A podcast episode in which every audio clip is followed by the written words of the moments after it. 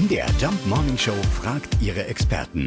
Fakt oder Fake? Tja, vertreiben 5 Cent Münzen wirklich Wespen? Dr. Marc Frenzel vom Helmholtz Zentrum für Umweltforschung in Halle an der Saale hat die Antwort. Wenn es funktioniert, dann scheint es nur in Deutschland zu funktionieren, weil es in diesem Falle, würde ich eher sagen, diese Mehr anscheinend sich nur im deutschsprachigen Raum bisher hält. Dazu muss man vielleicht vorwegschicken, dass Metall an sich überhaupt nicht riecht.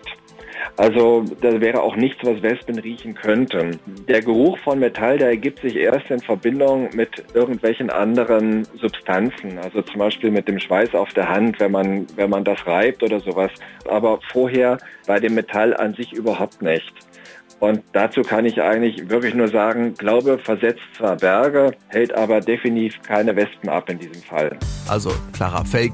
Die 5 Cent können wir uns in diesem Fall sparen.